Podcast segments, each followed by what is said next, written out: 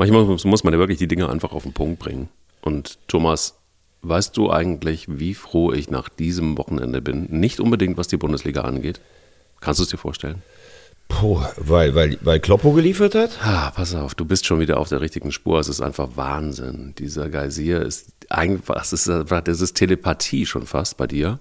Und es ist genau so. Und ich bin sehr, sehr froh, ich bin wirklich froh, dass Jürgen Klopp einfach das, was ich wirklich in harter Arbeit mit ihm erarbeitet habe, ja, das Gleisprinzip durchgesetzt hat und uns 7-0 Menu nach Hause geschickt hat. Und wenn man das Gleisprinzip verstanden hat, dann braucht es vor allen Dingen und dann ist man vor allen Dingen gewappnet und dann hat man vor allen Dingen eins, nämlich Eier. Wir brauchen Eier. Der Podcast mit Mike Kleiss und Thomas Wagner. Puh, jetzt muss ich aber ganz ehrlich sagen, also wenn du jetzt schon behauptest, dass du in unserem Podcast oder wo auch immer Kloppo inspirierst, Ja, klar. das hat das hat schon was von Größenwahn, den ich schon fast bei dir langsam schon ausgestorben hielt. Jetzt meldest du dich aber eindrucksvoll zurück, muss man sagen. Absolut. Ich muss ja auch meine Kritiker wieder mal so ein bisschen, weißt du, die Hater, die müssen auch wieder ein bisschen irgendwie Futter kriegen, damit sie dann auch sagen, oh nein, nee, bitte nicht schon wieder, nicht, es geht schon wieder los. Wir hatten jetzt einfach drei Monate mal Ruhe und jetzt rastet er wieder aus. Ich muss irgendwie, muss ich meinem Namen ja auch irgendwie Ehre machen. Was, was, Ja, aber was hat denn Klopp jetzt von dir gelernt? Was, was vom Gleisprinzip? Naja, dass ein 3-0 einfach lächerlich ist. Also wenn, dann musst du schon irgendwie ein 7-0. Also ob das jetzt ein 5-0 in Wolfsburg, von Wolfsburg ist oder ob das, also du brauchst halt einfach Ergebnisse. Und dann bist du, dann bist du der Star. Oh, das, ist relativ jetzt, das ist jetzt, hast du das Spiel gesehen gestern? Hast du das Spiel gesehen? Ich habe das Spiel gesehen, ja. Also, ähm, wenn man mal ganz realistisch ist, war Ja. Liv- Liverpool zu Beginn gut im Spiel. Ja. Dann äh, die restlichen 20, 25 Minuten war Menu für mich die bessere Mannschaft. Mhm. Liverpool hat in dieser Phase ein Tor erzielt, was überhaupt eigentlich nicht zu erwarten war. Mhm. Und dann war ja gefühlt bis zum 5-0 jeder Torschuss. Also dieses Ding von, von. Salah, dass er mit rechts reinhämmert, das ist ja Slapstick pur. Also erstmal verliert Casimiro den, den, den, äh, den Zweikampf, dann McTominay, der zweimal grätscht, einmal super und dann springt der Ball immer wieder zurück wie beim Flipper und dann knallt er das Ding mit seinem schwächeren Fuß rein. Das ist halt einfach das Phänomen, warum Fußball einfach auch nicht zu erklären ist. Die tun sich total schwer, die ganze Saison Tore zu schießen. Das ist ja eh immer äh, so bei Klopps äh, Mannschaften, wenn man überhaupt was finden kann, dass sie oft ihre Überlegenheit nicht so in die Chancenverwertung reinbringen. Aber gestern war ja jeder Schuss ein Treffer und das hat ähm, bei allem Respekt vor dir natürlich äh, und äh, der kurzen Standleitung und deinem Telefonbuch mit Klopp nichts mit dem gleichen System zu tun, sondern da war einfach jeder Schuss ein Treffer. Und nachher waren sie in einem Rausch. United ist in sich zusammengefallen. Die letzten zwei Tore dürfen natürlich nicht mehr fallen. Aber ob das jetzt, ich glaube, die wollen immer gerne sieben Tore schießen. Aber gestern war halt so ein Spiel, wo alles geklappt hat. Ja, aber manchmal ist es einfach so, du. Und äh, da, sowas passiert ja einfach im Fußball. Mir glaubt es ja niemand, aber wie du siehst. Aber ja, man muss das auch erstmal machen. Man muss auch erstmal mit rechts reinhämmern als Salah. Es ist nicht so einfach in diesem Leben. Ja, siehst du mal. Ja. Aber äh, willst du denn äh, jetzt über Kloppo noch weitersprechen oder sprechen wir erstmal über die Bayern und kommen Super mal gerne. Ich rede gerne über Kloppo weiter. Nein, wir reden über die Bayern und wir reden über eine verlässliche Bayernbank und wir reden über verlässliche iPads und wir reden über einfach verlässlichen Fußball, aber der jetzt irgendwie nicht wahnsinnig aufregend ist. Ähm, sie haben geliefert, also so viel kann man sagen, aber mehr schlechter als recht gegen einen VfB Stuttgart, ähm, wo es äh, zumindest mal Sven Mislintat gibt, der sagt, ah, na, also er glaubt nicht, dass es jetzt das perfekte Match ist mit Labadia und dem VfB Stuttgart. Ja, mit Matarazzo war es ja am Schluss wirklich ein richtig perfektes Match. Das muss man Das ja war ein perfektes Match. sagen. Und auch seine Einkäufe und sein ganzes System äh, war ein perfektes Match. Und er ist auch Alexander Werle überhaupt nicht böse. Das ist einfach professionell gelaufen, wie man ihn da abserviert hat. Da ging es einfach nur darum, dass man sich fachlich einfach auseinandergelebt hat. So ist das nun mal. Wie siehst du das? Also äh, dann, um kurz zum VfB zu kommen, äh, das, ich fand das jetzt noch nicht mal einen schlechten Auftritt. Ich war eigentlich ein bisschen verwundert, dass er nicht äh, noch härter oder mehr Stellung zu dem Vorwurf von Werle genommen hat, dass das mit den 100 Millionen, was da in Fankreisen kursiert, also 100 Millionen Transferüberschuss, dass das alles nicht stimmt, weil damit hat Werle ja praktisch so ein bisschen Misslint hat entzaubern wollen. Ausgerechnet Werle, der ja hier in Köln ein Zahlenwerk hinterlassen hat, das, puh, das also wirklich jedem, jedem Kreditberater wahrscheinlich wahrscheinlich graue Haare lassen würde. Ähm, ob Bruno am Ende das ideale Match ist, er muss sie halt retten. Und äh, ich finde, dass sie sich spielerisch echt verbessert haben und dass sie auch auf Augenhöhe sind. Aber irgendwann geht halt nichts über Ergebnisse. Da müssen wir jetzt nicht äh, vorbeireden. Er hat erst einen Sieg eingefahren. Aber das sah gegen die Bayern, finde ich, schon ganz ordentlich aus. Und ähm, was bei den Bayern, finde ich, ein kleiner Unterschied zu anderen Spielzeiten ist. 2-1 in Stuttgart. Stuttgart ist ja eh der historische Lieblingsgegner, äh, beziehungsweise der VfB hat ja eine dermaßen miese Bilanz gegen die Bayern. Unfassbar, wenn man früher noch mal vom Südgipfel äh, gesprochen hat. Ähm, es ist irgendwie nicht so souverän wie in den Jahren vorher. Früher haben die Bayern dann schnell zwei Tore gemacht und haben dann irgendwie sich dem Spielende entgegengeschaukelt, um praktisch Kräfte zu sparen für den Europapokal. Und es wurde ja eigentlich hinten raus nochmal richtig eng. Also ähm, äh, plus diese Riesenchance in der Nachspielzeit. Also souverän und mit Automatismen. Ich finde, da, da ist weniger dieses Jahr bei den Bayern dabei als schon mal zuvor. Deshalb ist Dortmund ja gerade jetzt auch auf Schlagdistanz. Und äh, ich habe so das Gefühl, dass Julian Nagelsmann, wir haben ja schon häufiger über ihn gesprochen, dass es auch in der Kabine halt schon hinterfragt wird, was er für Umstellungen macht. Jetzt plötzlich ist es dann die Dreierkette. Ähm, Müller wurde ähm, gegen Paris hat er gar nicht gespielt, gegen Gladbach wurde rausgeholt. Wir haben das Thema hier für drei Wochen gehabt. Jetzt gilt er als Gesetz laut Nagelsmann. Was ist mit Cancelo? Also so richtig die stringente Linie, finde ich, hat er noch nicht gefunden, der Julian. Was meinst du? Trotz seiner ganzen iPads.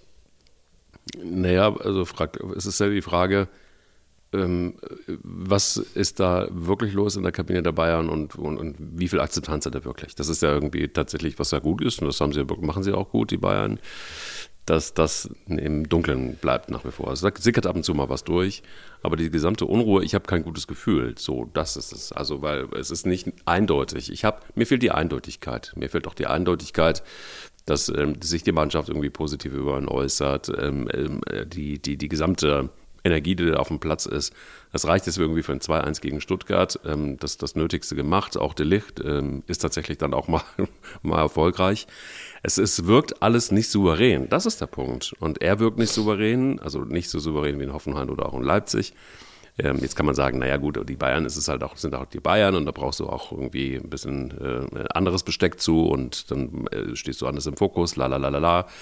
Mag alles sein, dennoch habe ich den, das, das Gefühl, Julian Nagelsmann und Bayern, das passt nicht wirklich richtig gut zusammen. Dafür ist er einfach, glaube ich, einfach noch zu, na, grün hinter den Ohren wäre, glaube ich, zu viel gesagt, aber diese Hochjubelei, wir hatten das das eine oder andere Mal schon hier im Podcast die geht mir zu schnell und zu, ist mir auch teilweise zu viel.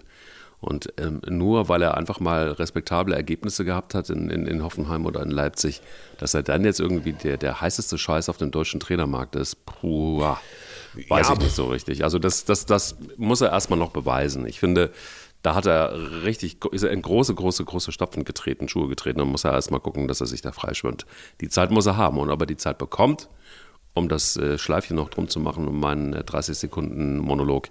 Das wage ich zu bezweifeln. Ja, aber die, die Frage ist ja, also wenn du als ganz junger Mann einen Bundesligisten im Abstiegskampf rettest, das ist ja schon mal erst ein Statement. Dann bist du bei Leipzig, einem absoluten Top-Club äh, der Bundesliga und äh, leistest da gute Arbeit. Und bist jung, dass du dann auf der, ähm, auf der Shotlist der Bayern äh, auftauchst, das finde ich völlig nachvollziehbar. Sie wollten mit Gewalt diesen, diesen Umbruch, ein junger Trainer, aber was heißt, er muss noch wachsen? Ich meine, der ist jetzt zum, im zweiten Jahr da. Also wir reden jetzt nicht darüber, dass er seit drei Monaten erst da ist. Und ich habe so das Gefühl, von Beginn an, wir haben ja hier viele Sachen schon aufgearbeitet, seine privaten äh, Dinge, sein, sein Kleidungsstil, dieses Lockere, dieses ähm, ständig ans iPad klemmen, ist das stellst du dir so einen Bayern-Trainer außen vor? Das ist ja das eine. Und das zweite ist, wie stringent sind die Dinge, die er spielen lässt? Ne? Also Müller habe ich gerade jetzt schon mal ähm, angesprochen. Dann ein weiterer Punkt, zum Beispiel Manet. Der wurde uns allen verkauft, also nicht von Nagelsmann, aber auch von den Bayern-Oberen, als der absolute Superstar und als der Lewandowski-Ersatz. Also ganz klar können wir festhalten, das ist er ganz sicherlich nicht. Er ist nicht diese Tormaschine wie Lewandowski. Er, ähm, wir haben auch immer darüber gerätselt, was ist Salah ohne Manet wert? Man hat in Liverpool lange gesehen, dass das schwierig war und äh, Mané ist ja auch deshalb gewechselt, weil er nicht die Aufmerksamkeit in Liverpool bekommen hat. Mhm. Aber wir müssen festhalten, Mané ist ohne Salah auch nicht so viel. Also bisher ist Mané nicht der Spieler, der uns angepriesen wurde. Ähm, ich finde, er hat jetzt eine halbe Stunde bekommen ähm, in, in Stuttgart. Ähm, wahrscheinlich hat Nagelsmann gedacht, okay, ich gebe ihm jetzt ein bisschen Wettkampfpraxis beim Auslaufen, weil wir eben schon 2-0 vorne sind. Das ist fast schief gegangen, muss man auch mal sagen. Ähm, was Gnabry spielt, jetzt mal völlig unabhängig von seiner Frisurendebatte, ist seit Wochen eigentlich schlecht. Sané war in der Hinrunde richtig gut. Der hat sich aber dem Niveau jetzt auch ein bisschen angepasst. Äh, dann kommt dieses Ding mit Cancelo, den haben sie bekommen, weil er bei City nicht mehr gesetzt war und dann sehr unzufrieden war und das auch in den Kader reingebracht hat. Der kam und seit drei Spielen spielt er auch keine Rolle mehr. Da ist dann die Umstellung von der Vierer auf die Dreierkette. Das ist das, was ich meine. Also du holst jemanden, der eigentlich für die Viererkette nur prädestiniert ist. Du willst ihn angeblich als absoluten Wunschspieler und stellst aber in dem Moment, wo er kommt, auf Dreierkette um. Natürlich denkt sich Nagelsmann was dabei. Aber da ist dann, das ist das, was ich mit der Stringenz meine. Und wenn ich dann praktisch Dreierkette mache, dann habe ich ja mehr Defensivspieler auf dem Platz. Dann muss ich halt von dem, muss ich von Musiala Coman, Müller oder Chupo einen draußen lassen, weil ich einen, einen, einen Platz weniger habe. Und das ist natürlich bei der Ansammlung an Hochkarätern auch schwierig. Und dazu kommt noch Goretzka seit Wochen nicht in der Form und auch Kimmich, über den haben wir uns ja auch schon ausgelassen. Auch das war im defensiven Mittelfeld in Stuttgart zu wenig. Ähm, aber trotzdem, und damit kommen wir auf das Spiel, was jetzt folgt, gegen Paris, das wird ja erstmal der, wie soll ich sagen, der, das, das äh, Richtspiel. Also wenn sie ausscheiden, da habe ich ja meine Meinung eh schon äh, kundgetan, dann glaube ich nicht, dass Nagelsmann im nächsten Jahr noch Meister ist, aber sie gehen mit einem 1-0 da rein. Äh, und die Bayern können in so einem Spiel natürlich immer ihre Leistung abrufen, wie auch in der ersten Hälfte im Hinspiel. Ähm, allerdings, Mbappé ist fit. Ich glaube noch nicht, dass Paris das ähm, aufgegeben hat. Nö, glaube ich auch nicht. Und ich äh, glaube, einen Aspekt sollten wir vielleicht noch ein bisschen noch mit, äh, mit reinziehen in die gesamte Diskussion, ähm, nämlich die Personale Brazzo. Da bin ich ja nach wie vor überhaupt nicht Team Brazzo und ich glaube auch nach wie vor nicht, dass ähm, er das goldene Händchen hat für den Bayern-Kader. Und ähm, du hast Mané angesprochen. Ich glaube nicht, dass das in dem, in dem gesamten Bayern-Kosmos funktioniert mit Mané. Sieht man auch, ähm, jetzt war er verletzt, jetzt muss man gucken, wie man, wie man ihn wieder eingliedert. Aber auch Nagelsmann hat ja nicht unbedingt bewiesen, dass die Lieblingsspieler, die er hatte, dass sie, du hast es gerade eben angesprochen, dass die funktionieren. Sabitzer ist ja äh, das nächste Beispiel, der hat bei den Bayern überhaupt nicht gezündet, ähm, äh, musste, musste verliehen werden und, und jetzt äh, sieht es danach aus, dass er sich dann irgendwie ein bisschen freischwimmen kann. Also es ist nicht einfach bei Bayern, das weiß auch jeder Spieler, der bei den Bayern dann anheuert. Es ist aber auch nicht einfach, glaube ich, als Julian Nagelsmann äh, zu akzeptieren, dass das jeder Spieler, den er kennt, aus einem anderen Verein, aus einer anderen Mannschaft, dann bei Bayern auch funktioniert. Und ein Brazzo muss auch erkennen, dass er ja, als ähm, Manager noch äh, vielleicht beweisen muss, dass ähm, das, was er da als heißen Scheiß einkauft, dass das wirklich funktioniert. Und jetzt kommt's. Am Ende dann im Gesamtgefüge muss es dann funktionieren. Und ich glaube eben genau diese Achse, lass uns bei Fußballsprech bleiben, äh, Nagelsmann, Brazzo, das ist noch etwas, was, da knirscht es noch ganz schön, da braucht es noch ein bisschen Schmierfett rein.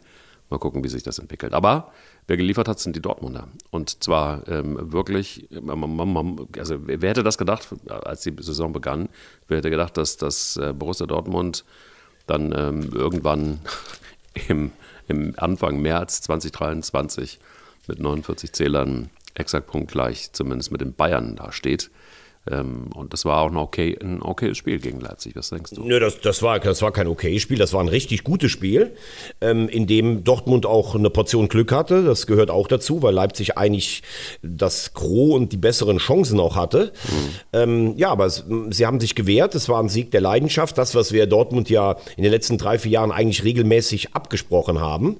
Mhm. Und äh, äh lustig ist ja übrigens auch, äh, ich weiß nicht, wie dir das so geht. Ich krieg ähm, ab und zu dann auf Instagram so Nachrichten von Bayern-Fans. Ähm, die, ja, nicht ja. Mit, die nicht mit mir, ähm, also mit denen ich nicht befreundet bin. Das sind dann so Anfragen. Äh, was heißt Anfragen? Das sind eher so Beschimpfungen dann irgendwie. Ja, ahnungslos, immer nur Dortmund loben, gegen die Bayern hetzen und sowas. Also mhm. heute haben ja, wir ja du bist ein bisschen im Kreuzfeuer, das ist, stimmt schon. Ja, ja. Aber heute haben wir ja ganz sachlich auch wieder mal gesprochen, wo die, wo die spielerischen Probleme liegen. Und ähm, es ist nun mal Fakt, äh, Bayern und Dortmund sind gerade punktgleich. Ähm, ich denke, wenn sie beide ihre, ihre normale Form zeigen, dann wird Bayern am Ende wieder Meister. Aber du gewinnst halt, das hat ja auch Thomas Müller bestätigt, du gewinnst ja keine zehn Spiele am Stück wie Dortmund, wenn du nur Glück hast oder sowas. Also am Freitagabend, das war eher ein Sieg aus der Kategorie glücklich. Aber Das müssen wir dann auch mal dem Wunder Terzic, jetzt kann man es wirklich sagen, auch mal zuerkennen. Ja. Ähm, da klappt äh, relativ vieles. Also Kobel ist ein guter Torwart und wenn er nicht da ist, dann macht das Meier, der aus Regensburg kam, das darf man ja auch nicht vergessen. Also der spielt Champions League, der spielt im absoluten Spitzenspiel in der Bundesliga, der macht das völlig unaufgeregt. Ähm, irgendwie hat er Schlotterbeck und Süle in die Spur bekommen. Das ist ja, ja. wenn wir uns die WM in, in, ähm, in Erinnerung rufen, auch nicht selbstverständlich. Er hat Spieler wie, wie Wolf und Chan irgendwie zum Leben erweckt. Ähm, und ähm, auch da kriege ich ja dann immer so schöne Hate-Nachrichten, was ich denn immer mit dem Reus haben würde und sowas. Also da sage ich jetzt einfach mal, der hat ähm, Michael Zorgs äh, Rekord egalisiert. Also es ist jetzt nur noch Adi Preisler vor ihm. Ich glaube, es war sein 159. Spiel für den BVB. Und er hat übrigens zum 61. Mal das 1-0 gemacht. Das finde ich eine Wahnsinnsbilanz, weil es ja Spieler gibt, die treffen immer zum 3 oder 4 zu 0. Nee, der macht das wichtigste Spiel, im, äh, äh, das wichtigste Tor im Spiel. Ähm, der ist richtig gut da. Bellingham müssen wir nicht drüber reden. Haller hat so einen emotionalen Schub mitgebracht. Ähm, nächste, äh, eine ganz wichtige Woche jetzt für Dortmund in Chelsea oder bei Chelsea. Die durfte ich am Samstag kommentieren bei Sky gegen ähm, Leeds. Das war eine deutlich bessere Vorstellung von Chelsea. Also es wird ein, ein hartes Stück Arbeit. Und dann am Samstag das Revierderby gegen erstarkte Schalke. Da kommen wir gleich auch nochmal drauf zu sprechen. Also das ist so eine, so eine Prüfwoche. Aber ich habe so das Gefühl, in Dortmund macht sich so langsam ein bisschen das Gefühl breit. In diesem Jahr, da könnten wir es wirklich packen. Und das eigentlich aus einer Situation heraus, wo ja im Winter jeder berechtigterweise das Thema Meisterschaft schon abgeschrieben hat. Ja, aber mm, so nach und nach nimmt man es auch wieder in den Mund, das Wort. Und das finde ich ganz schön. Das macht, das macht die Bundesliga auch endlich wieder spannend und wundert Herr Sittchen oder her. Sie, sie bringen einfach die Leistung auf den Platz. Und du hast es angesprochen, Leipzig hat auch den Ausgleich liegen lassen. Also sie waren wirklich eine, waren gut aufgestellt gegen Dortmund. Und äh, so, solche Spiele sind, glaube ich, die Schlüsselspiele und bringen wahnsinnig viel Motivation dann auch mit rüber in die Champions League.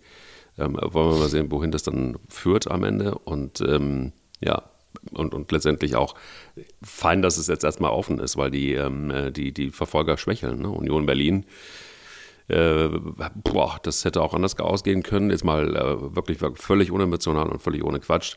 Ähm, sie waren am äh, Rand der Niederlage gegen den 1. FC Köln und Köln hat dann wirklich tatsächlich Pech, dass sie wirklich keinen richtigen Sturm haben. Und Davi Selke, der von dir ja sehr geschätzt wird, ähm, seit, seit jeher ähm, ist wirklich der super Einkauf gewesen beim 1. FC Köln. Das muss man schon sagen. Das war wirklich der beste Einkauf. Seit wenn du gerade, wenn du gerade den Technikchef sehen könntest, der vorher so mit halbem Ohr hingehört hat und dann jetzt gerade Selke und äh, wie er einfach nur, ja, wie soll ich sagen, fast resignierend den Kopf schüttelt. Ja, also ja, das, das, das kann man auch nur. Das kann man auch nur. Also ich hatte ja dich immer im Ohr und ich habe immer gesagt so, ja, ich verstehe dich und ja, ich gehe mit. Und ich dachte so, okay, aber vielleicht ist es auch etwas, was Steffen Baumgart dann wieder hinkriegt. Und ich kann das auch nicht mehr hören, ehrlich gesagt. Ähm, äh, Spieler, die dann irgendwie, äh, die dann besser gemacht werden und, und so weiter. Also ich meine, es gibt halt einfach auch mal Einkäufe, wo du dann sagen musst, so, warum macht man das? Und da haben sich wirklich viele gefragt oder viele Experten gefragt. Und ich habe gedacht so, okay, komm, ich halte jetzt einfach mal den Sabbel und äh, muss jetzt aber auch ganz ehrlich sagen, ich verstehe es einfach nicht. Ich verstehe auch nicht diese Hochjubelei. Also ich verstehe auch, ich auch äh, äh, den, also es ist mir zu viel und ich denke mir auch, ähm, so warum? Also Tigges, äh, also dann nimm doch lieber einen hungrigen Zweitligastürmer irgendwo, ja, als dass du dir vermeintliche gefallene Stars holst aus der ersten Liga und sie da integrierst. Also warum? Also das, das, das Prinzip Anderson muss man nicht irgendwie weiterdrehen, finde ich. Ähm, ja, aber bei Tigges finde ich, du kannst ja jemanden aus der, den, aus, den aus der dritten Liga holen. Nein. Und, doch, das finde ich schon. Und der ist ja auch noch jung. Also der kann sich entwickeln. Das nein, ist, das ist nicht der, das ist nicht der Stürmer Nummer eins. Aber also zu sagen, ich nehme mir einen günstigen Spieler aus der dritten Liga, der da einer der herausragenden Spieler war und sehe in dem Potenzial für meinen Spielstil. Und ich finde auch nicht, dass Tigges eine Enttäuschung ist bisher. Ähm, ich finde, dass der Sturm insgesamt der schwächste Mannschaftsteil beim FC ist. Mhm. Ähm, du hast, ähm, du Du hast Adamjan, der eigentlich für mich in Hoffenheim ab und zu was gezeigt hat. In Köln hat er noch gar nichts gezeigt. Du hast Tigges, der ähm, ein gewisses Potenzial hat und es manchmal abgerufen hat, aber auch jetzt keiner aus der Kategorie eiskalter Chancenverwerter ist. Du hattest ähm, Florian Dietz, da hast du schon gesehen, dass das schon zwischen Regionalliga und Bundesliga schon ein Riesensprung ist. Jetzt ist er auch leider verletzt. Ähm, ja, und du hast Selke. Und bei Selke war ja irgendwie so ein bisschen die Hoffnung, Baumgart hat den einen oder anderen schon hingekriegt. Äh, er ist bemüht, ja, das war er oft, aber das, was Davy Selke teilweise an, an, an, äh, an Potenzial angedichtet wurde, das hat er eigentlich noch nie. Ähm, noch nie abgerufen. Und ähm, ja, also sie haben, glaube ich, in den letzten sechs Spielen fünfmal kein Tor erzielt. Das ist ja nun auch eine Bilanz, die man schon mal anführen darf. Und äh, das Einzige, was ich gut finde, Selke verzichtet hier im Moment gerade auf seine Metzin, die er sonst immer zeigt. Aber ähm, der FC hat einen super Torwart und ein überragendes Mittelfeld. Der Sturm gehört ganz sicherlich nicht dazu. Ja, richtig. Und jetzt sortieren wir uns also, also ein ähm, auf äh, Platz 12 und, und äh, punktgleich mit dem FC Augsburg. Guten Tag, so da fällt mir nichts mehr ein. Ähm, jetzt hast du gesagt, man hat mit dem Abstieg nichts zu tun. Das mag auch alles sein, aber ähm, die Wahrheit ist eben auch, dass äh, wir auf Platz 12 stehen mit Augsburg auf einer Spur. Aber wir wollen gar nicht darüber reden, wir wollen über Union Berlin reden. Und äh, da ist es nun leider so, dass äh, das wohl alles ganz schön Kraft kostet, auch international. Oder anders ist es nicht zu erklären, dass man jetzt dann doch irgendwie ähm, auch solche Spiele dann, äh, die kibbelig sind, äh, also auch die, die, die, die Form ähm, von Union Berlin, konzentriert man sich jetzt wirklich auf international oder was ist jetzt die Strategie? Was hat Urs Fischer vor? Ja, Urs Fischer macht einen überragenden Job. Ähm, er hat eine klare Philosophie. Die Spieler werden danach eingekauft. Aber erinnere dich daran, gerade als sie in der Hinrunde so durch die Bundesliga geflügt sind, habe ich immer zu dir gesagt, sie haben ein Problem. Sie können gegen einen total defensiv orientierten, laufstarken Gegner oder beziehungsweise der ihnen die Initiative überlässt, da mhm. haben sie Probleme. Das war gegen Schalke so zu Hause und das war gegen den FC so. Und ich bin vollkommen bei dir. Eigentlich hätte, wenn einer das Spiel hätte gewinnen müssen, wäre es der FC gewesen. Also das war von Union nach vorne relativ wenig. Ähm, du, hast, ähm, du hast eigentlich Spieler im Mittelfeld, die diszipliniert sind, die auch mal in einem Spiel über sich hinauswachsen können, die Räume dicht machen, äh, aber dass sie ein Spiel kreativ mit einem, mit einem echten Zehner dich aus den Angeln heben, das ist halt nicht da. Jetzt haben sie äh, gegen Schalke und Köln zu Hause zwei Punkte geholt, sie haben bei den Bayern verloren, dann kommt dieses, dieses Wahnsinnsding gegen Ajax, was ja auch in der Birne sicherlich ein bisschen Kraft kostet. So, und dann schnaufst du vielleicht mal durch, guckst dich an und denkst so, boah, was wir hier gerade geschafft haben, das ist alles völlig normal. Also das, was Union in der Hinrunde gespielt hat, das war nicht normal und ganz am Ende der Hinrunde haben sie auch nur einen Punkt aus drei Spielen geholt. Ähm, bin mal gespannt, wie das jetzt gegen Saint-Gilloise geht, gegen die haben sie sich in der Gruppenphase schon relativ schwer getan. Das ist jetzt nicht der Spektakelgegner wie Ajax. Ähm, aber ich könnte mir vorstellen, wenn sie auch vielleicht dann irgendwann mal aus Europa raus sind, dass sie sich dann auch wieder in der Bundesliga sammeln. Also Union wird am Ende unter den ersten sechs einlaufen. Ich hoffe, dass sie noch weit in der Europa League kommen. Aber ich würde mal behaupten, sie kommen nicht in die Champions League. Ja, und vor allen Dingen, was ist so mit so. Aber wer kommt dann in die Champions League? Das ist auch die Frage, ne? Also klar, Bayern, Dortmund gesetzt. Ich denke auch, dass Leipzig es schafft. Und dann einer aus dem Trio Union Freiburg äh, gegen Frankfurt, die ja im Moment alle so ein bisschen äh, nicht konstant punkten. Ja, du musst ja auch erstmal irgendwie einen Klimmzug machen, um das Tor wieder runterzuräumen. Das, ist, eine, ähm, das hat ähm, dir wieder gefallen, ne? Dass der, ja. dass der Modellathlet Trapp da an der Latte hing. Ich liebe ihn. Also wenn ich jetzt äh, auf Männer stehen würde, ich würde ihn versuchen zu heiraten. Ähm, es ist wirklich ein, ein ausgesprochen attraktiver Mann, das muss man sagen. Er sieht besser aus als du, das ist äh, das, ist, das, ist aber gar, nee, das ist aber gar keine Frage. Ich habe mich nur gerade gefragt, wie das wäre, wenn du ein Interview mit Kevin Trapp machst. Da wäre ja so viel Testosteron und da wäre ja so viel Schönheit auf einem Bild. Also das wären ja 196 von 200 möglichen Punkten, die da zusammenstehen würden. Das wäre ja Wahnsinn. ja, er kann, Kevin kann mehr Klimmzüge als ich. Das ist ein bisschen schade, aber das werde ich, das, ich werde noch aufholen. Ähm, nein, aber Spaß beiseite. Äh, es ist tatsächlich einfach auch, er hat ja auch, was ich wirklich gut finde, ist äh, die Unaufgeregtheit. Es geht ja so ein bisschen einfach auch jetzt die Torwart-Diskussion rund um die Nationalmannschaft, ähm, wo er ganz klar gesagt hat, Testegen macht im Moment einen guten Job, aber er wird sich äh, zeigen wollen und auch mit Sicherheit können. Hansi Flick hat es offen gelassen. Äh, beide haben die Möglichkeit, sich zu zeigen.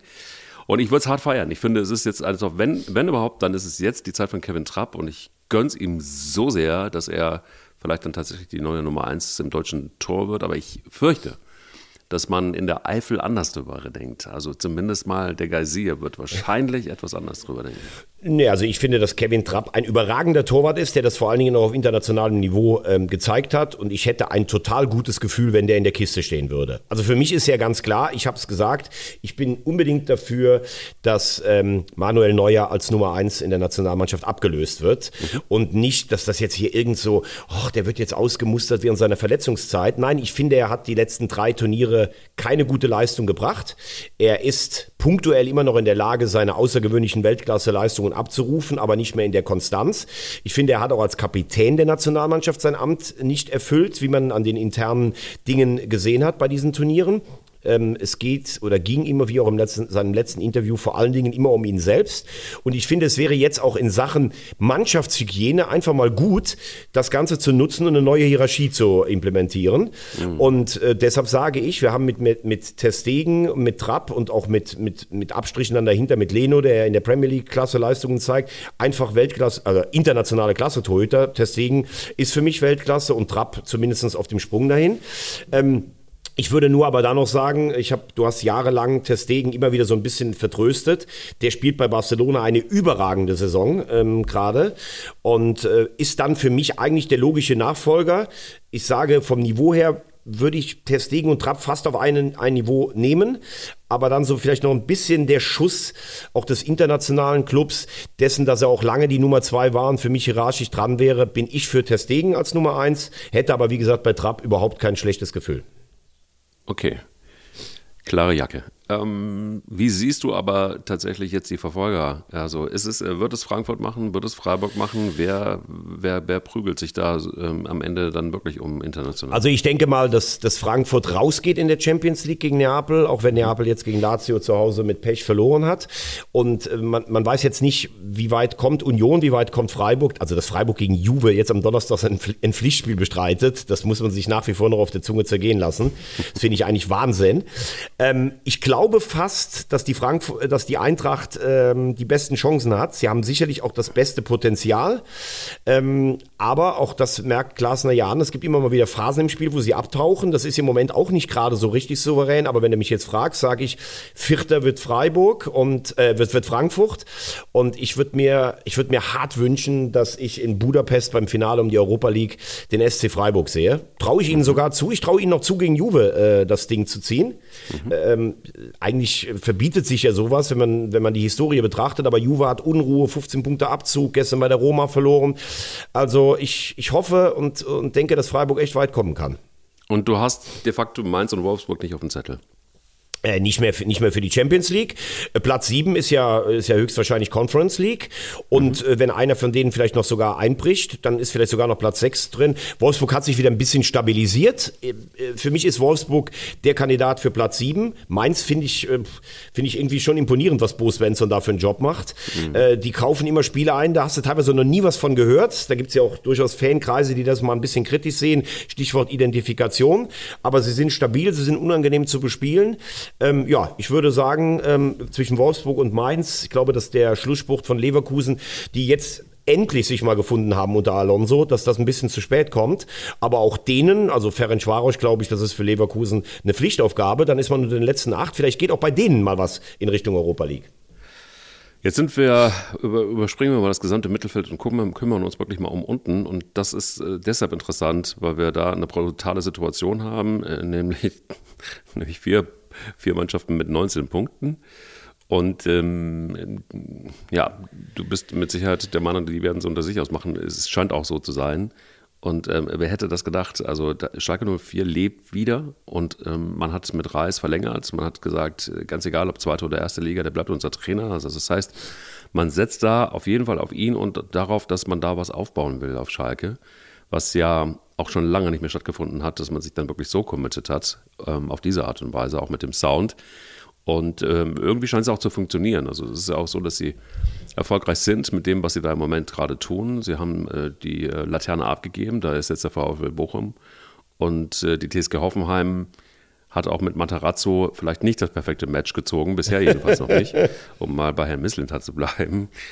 Wie sieht es da aus? Also das, das ist ja schon etwas, ähm, Bruno Labbadia, äh, auch das das perfekte Match, Fragezeichen. Du hast gesagt, ja, er wird es auf jeden Fall schaffen, den Abstiegskampf gut zu gestalten und hoffentlich auch erfolgreich für den VfB Stuttgart.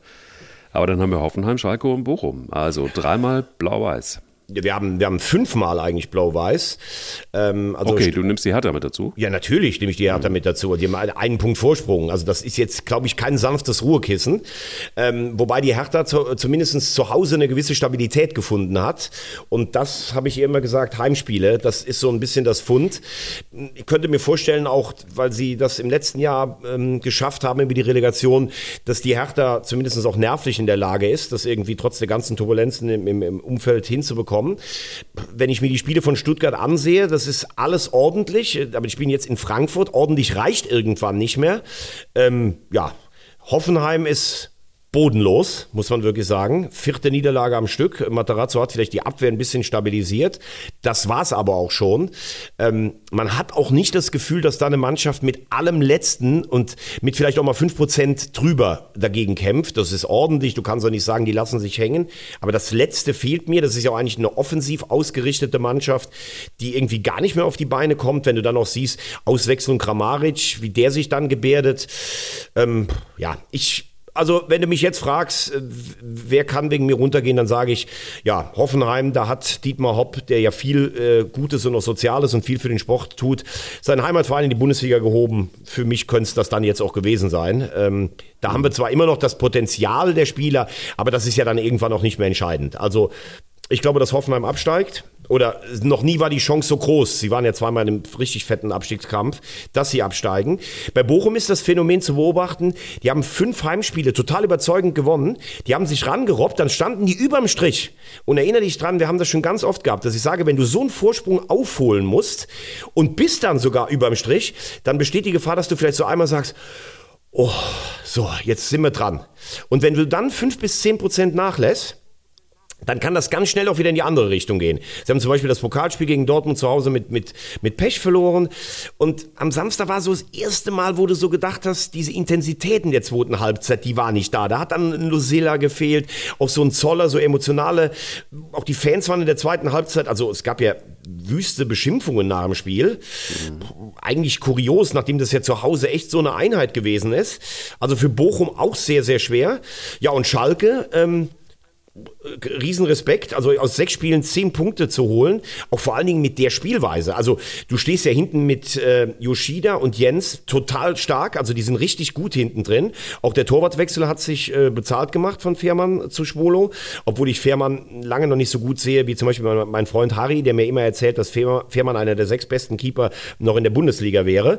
Aber egal, sie stehen hinten gut, sie kriegen kaum Gegentore, äh, aber nach vorn besteht natürlich immer noch das Problem. Ich meine, das erste Tor haut sich Riemann selber rein, über den müsste Bochum vielleicht auch mal mittlerweile leider nachdenken.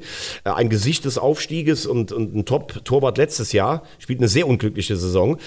Auf Dauer ist das eigentlich wenig. Ich bin gespannt. Also die Wucht zu Hause im Moment in Gelsenkirchen in der Schalke Arena auf Schalke ist Wahnsinn. Das wird für Dortmund auch schwierig. Aber normalerweise glaube ich, dass Dortmund das gewinnt, weil eben auch nach vorne zu wenig von Schalke mhm. immer noch kommt.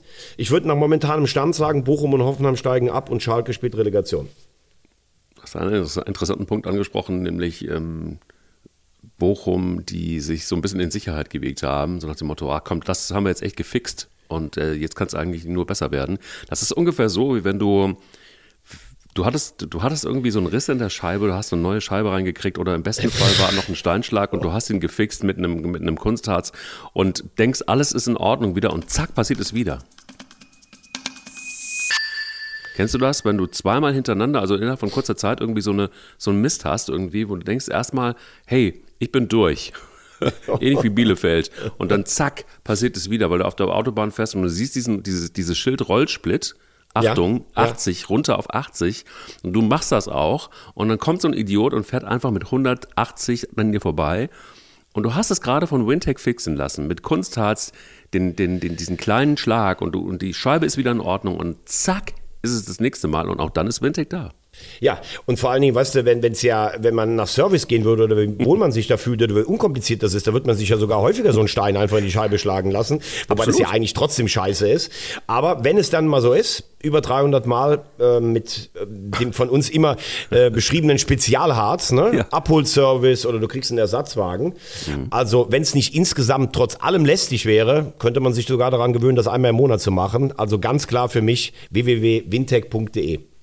Finde ich gut. Ich fahre jetzt einfach mal wieder auch auf die Autobahn und, und guck mal, wo Rollsplit liegt. Einfach mal, um zu gucken, ob das, wie, wie sich das anfühlt. Ich hatte das schon ganz lange nicht mehr. Aber ich hatte ich das aber wirklich mal auf der Autobahn Höhe Stuttgart. Da habe ich ja. rechts, ist mir vorne, weißt du, dieses kleine Dreieck, was du rechts hast, ja. da ist das Fenster zersplittert. Was? Das hat so geknallt, dass ich wirklich dachte, irgendwie ein Jäger hätte auf mich geschossen oder sowas. Äh, da, Hast dich geduckt auch, ne? Ich, ich war fix und fertig, ganz ehrlich, danach. ähm, so schön mit 180 da über die Schwäbische Alb gedonnert. Ähm, also, das ist ein Scheißgefühl. Deshalb, wenn ein kleiner Riss drin ist, lieber sofort in die Werkstatt fahren. Ich habe gedacht, das wäre auf der Höhe Bochum gewesen, so, aber dann hätte es noch gepasst, aber es war andere Stelle. Ja, geht mal drauf, www.wintec.de. So, wir kümmern uns vielleicht jetzt einfach mal. Ähm, äh, ah, eine, eine interessante Frage. Was wäre eigentlich, wenn die TSG Hoffenheim morgen in der Relegation gegen Heidenheim spielen würde? Hoffenheim gegen Heidenheim, äh, wegen dem Namen oder was? Ja, ich meine, Ja, nee, eigentlich wegen der Tabelle. Die sind Dritter jetzt, ne? Relegation klar, gegen natürlich. Relegation. Ja, ja, klar. H Also gegen H. Äh, äh, Kann sehr gut sein. Vor allen Dingen, ich meine, ich habe ja, ich habe ja immer gesagt, Schalke ist eigentlich für mich Absteiger. Jetzt sage ich, ich traue ihnen sogar die Relegation zu. Ja, du kannst äh, natürlich, hat das letztes Jahr mit HSV gegen Hertha von den Namen her eine große Relegation.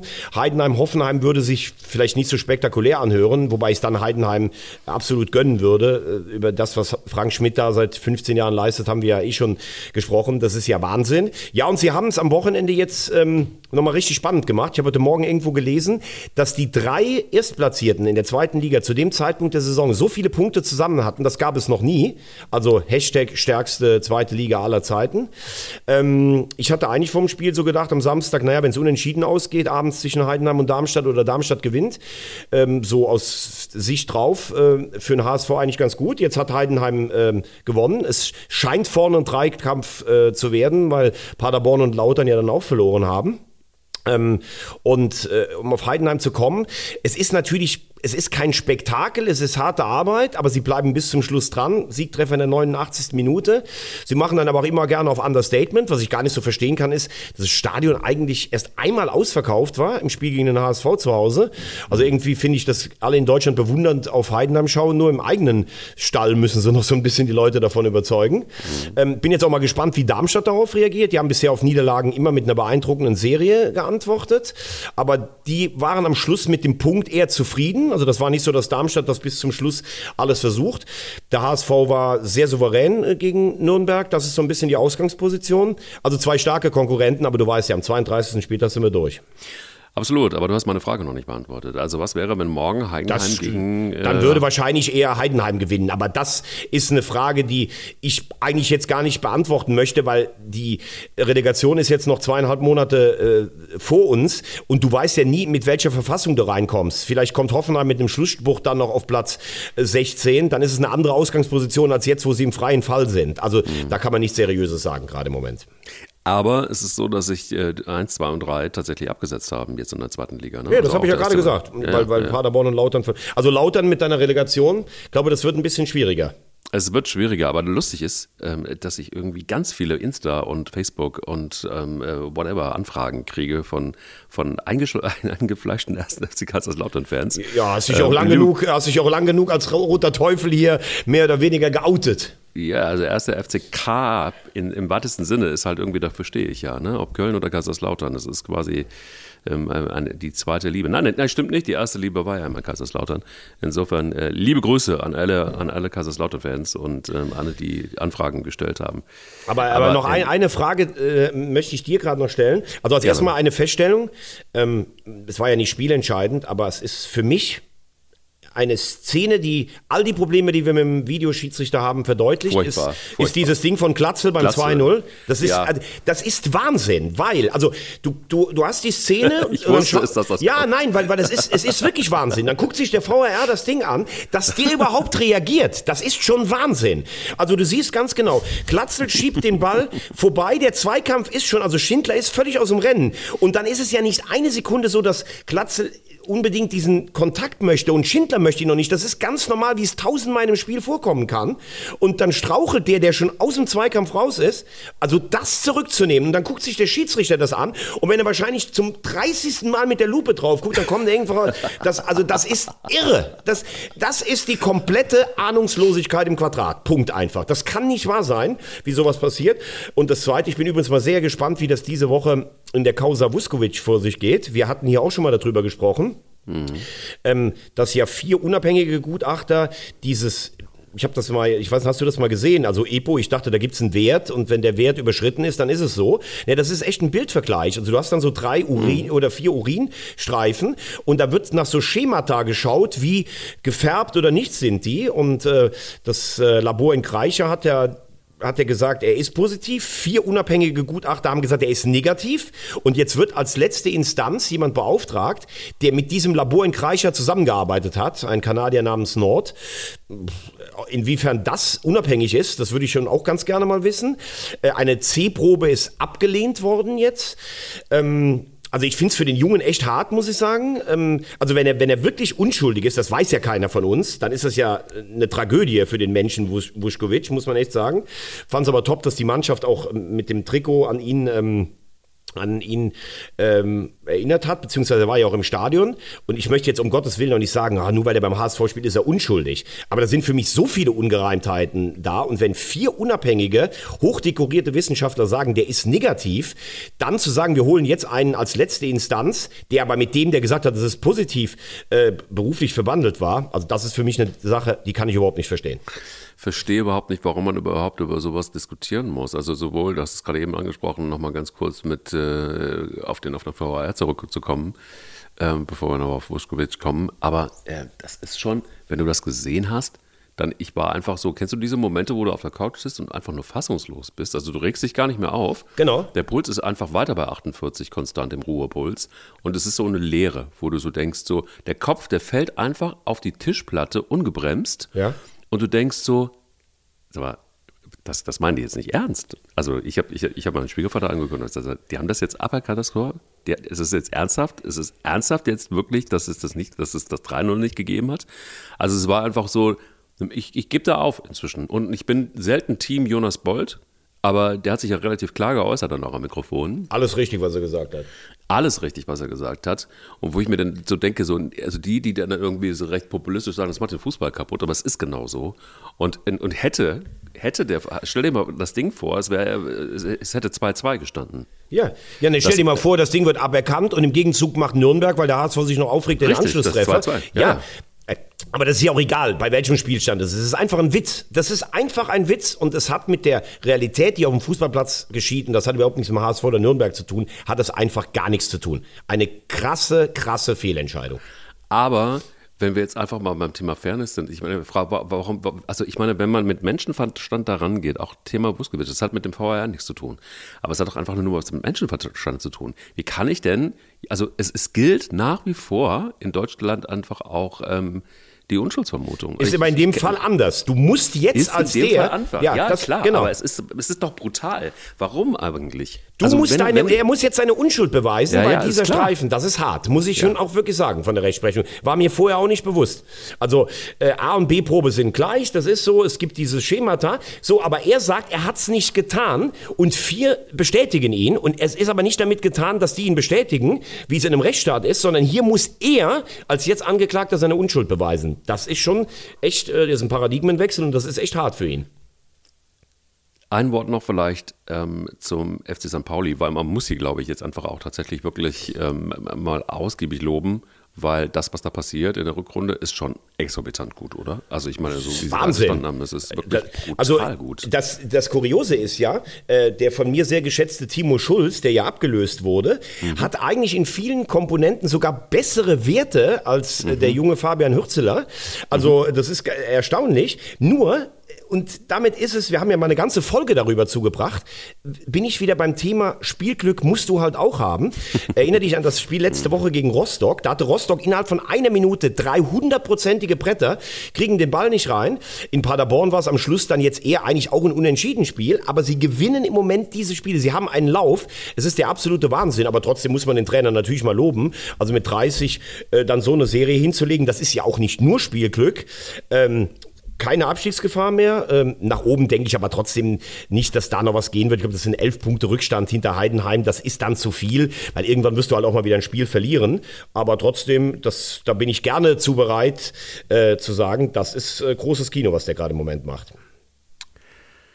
Ich bin sehr gespannt, wie das ausgeht. Ich bin auch übrigens im Abstiegskampf äh, sehr gespannt, wie es, wie, es, wie es da ist. Also ich hätte auch niemals im Leben nicht gesagt, dass Arminia Bielefeld auf Platz 16 steht, ähm, äh, Anfang März. Boah, gestern verspielen die nach 20 Minuten ein 3 zu 0. Brutal, das Boah. ist einfach nur brutal. Ah, Das ist wirklich brutal. Ich glaube, auch da siehst du manchmal den Fall, man sagt ja immer, ah, warum bleiben Leute nicht da? Sami Arabi hat einen riesen Job da gemacht über Jahre. Ich glaube, er wäre besser nach dem Bundesliga-Abstieg gegangen, weil man hat das Gefühl, da sind dann zu viele Spieler, die haben mal Bundesliga gespielt, denken, denken auch irgendwie so, ähm, ja, wir sind Bundesligaspieler. Nee, das war eine Ausnahmesituation, dass es so gut funktioniert hat in dem einen Jahr. Jetzt sind sie teilweise älter, Verletzungen und sowas. Ganz schwierige Situation. Ähm, Im Moment weist sicherlich vieles auf Sandhausen und Regensburg als Absteiger hin, aber trotzdem Bielefeld nur einen Punkt davor. Ähm, also das ist irre spannend, die zweite Liga, finde ich. Also, ähm, wir müssen noch tippen. Also Europa ist ja im Moment in diesem Jahr mein natürliches Habitat. Ja. Also ich habe ja sehr viele Runden gewonnen. Also ich glaube, in der Gesamtwertung liege ich sogar noch vorne der Spieltage, aber beim letzten Mal hast du mich einfach auf den Grill gelegt und filetiert. Das können wir nicht anders sagen. Also äh, jetzt ist halt, ist halt die Frage, Strohfeuer vom jahrelangen Dauerdominator oder beginnt jetzt deine Aufholjagd? Chelsea gegen Dortmund. Das äh, findet morgen um 21 Uhr statt, mein lieber Freund. Und ich kann dir sagen, dass Chelsea sich erholt hat und dass es leider so ist, dass Dortmund ähm, es nicht schaffen wird. Also ich äh, würde sagen, es ist, wird ein ähm, 3 zu 1 für Chelsea. Ortszeit 20 Uhr, Stamford Bridge. Für dich also 21, achso, 21 Ortszeit, Ortszeit 20 Uhr. Du hast recht. Oh, ja, ja, ja. ja, ja, klar. Ich bin da dieser Kosmopolit, dieser Globetrotter. Ne? Absolut, dieser Also, wilde Hengst. Die Stamford Bridge endet in einer Sackgasse für dich. Ich sage 2 zu 2 geht's aus. oh, Dortmund kommt weiter. Mhm. Benfica gegen Club Brüch sage ich 2 zu 0 für Benfica.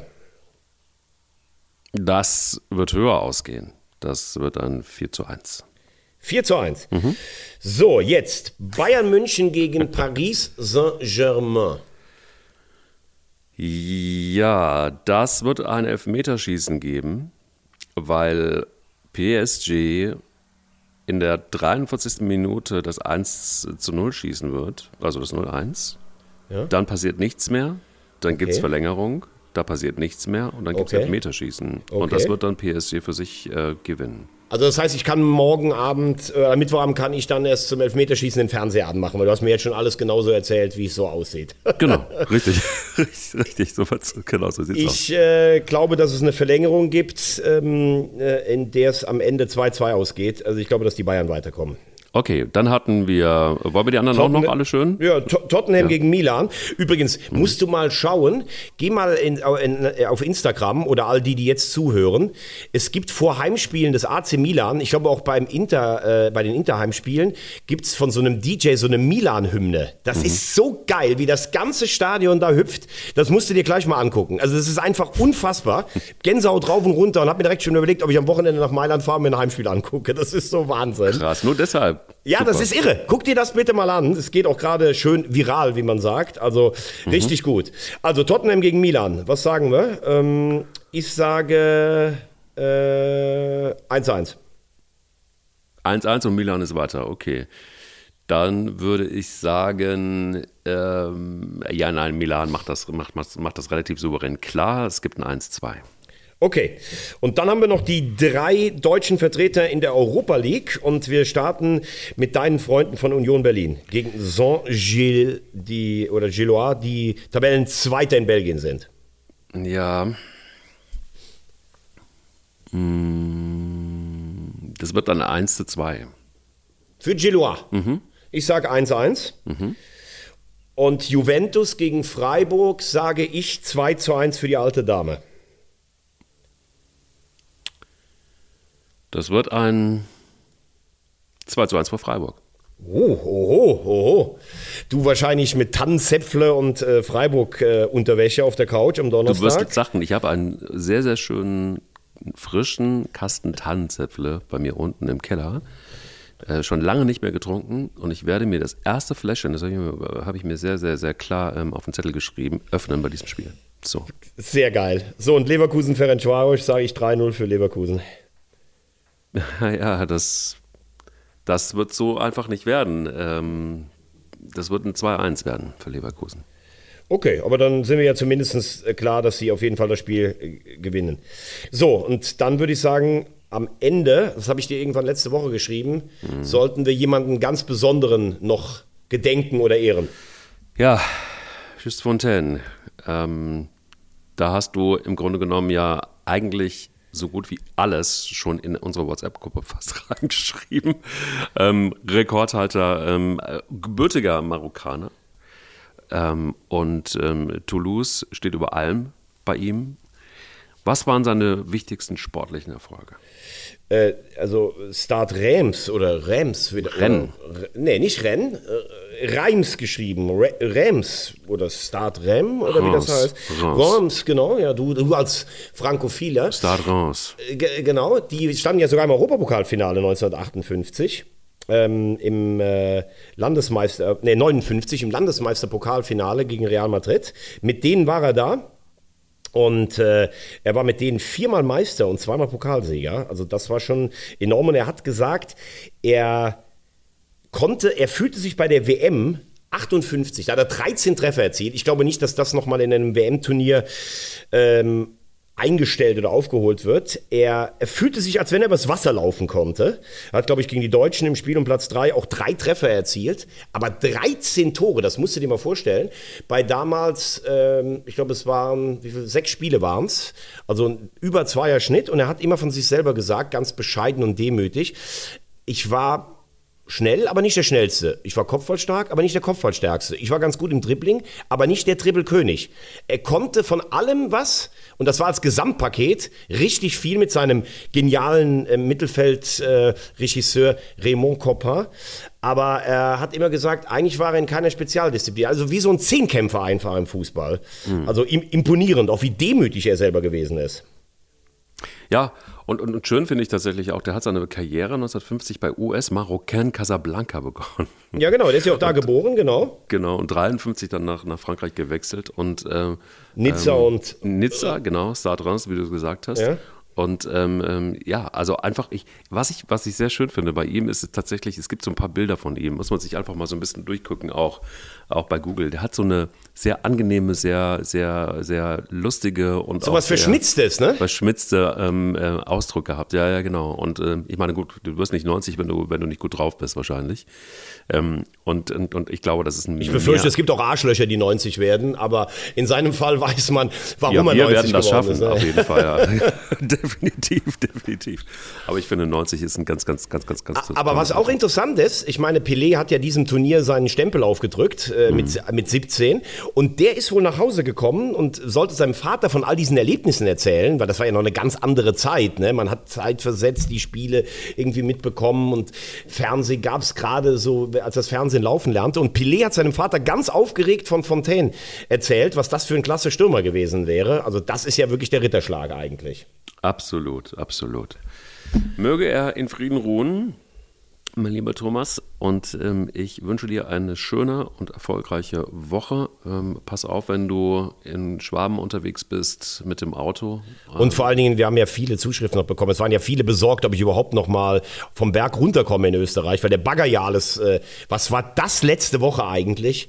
Also so viel Nerven hat mich noch nie ein Podcast gekostet, bis wir den am Dienstagabend endlich auch hochgeladen hatten. Du, aber wenn jemand aus den Bergen ja, es wieder schafft, zurückzukommen und äh, wirklich ein paar Klimmzüge in diesen Podcast hineinmacht, um sich wieder freizuschwimmen aus dem Schnee, aus nicht vorhandenem Internet. Dann, und guten Menschen gedenkt und keinen und, Arschlöchern. Genau, genau. Dann, dann äh, hat man auf jeden Fall eins, nämlich Eier. Eier. Wir brauchen Eier. Eier.